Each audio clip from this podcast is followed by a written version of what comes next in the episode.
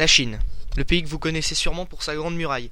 Il accueille tous les jours entre 50 000 et 80 000 personnes, et la Chine qui a aussi accueilli les JO en 2008. Alors sur fond de cette image idyllique où l'innovation semble être le maître mot, eh bien sachez que la vie n'est pas toujours rose. La Chine, c'est la plus grande prison pour les journalistes, 30 titulaires de la profession sont emprisonnés, des publications sur la toile qui sont surveillées par des agents de la cyberpolice, des radios brouillées grâce à des antennes et des chaînes de télévision payées par le pouvoir pour exercer de la propagande.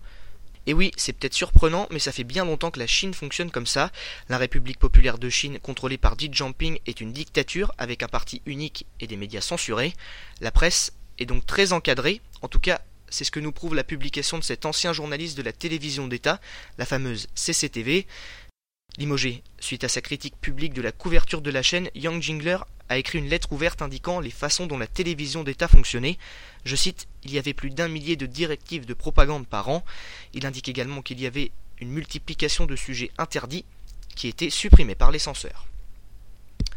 Cette lettre a donc été supprimée par les cyberpoliciers que j'évoquais précédemment. C'est pas très étonnant, mais les blogueurs continuent de la relayer. Un message fort constitue la lettre, je cite L'intégrité journalistique et le professionnalisme ont disparu depuis longtemps, en ajoutant Cruelle réalité.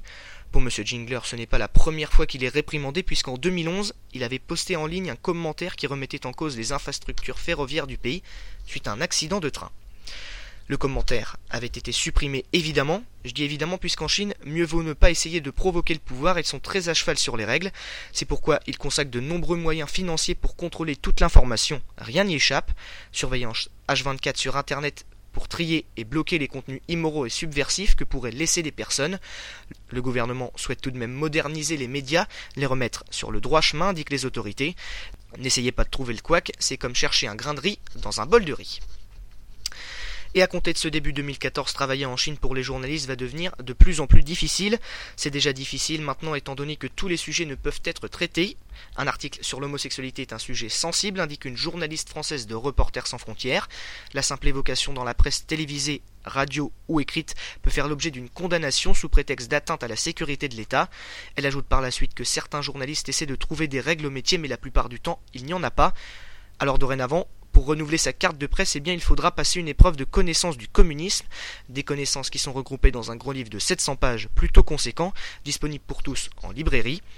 Ainsi, le pays où la liberté de la presse est dans une situation les plus critiques cache, derrière les technologies toujours plus innovantes, de nombreuses zones d'ombre. C'était Léo Prunier pour Web Margot.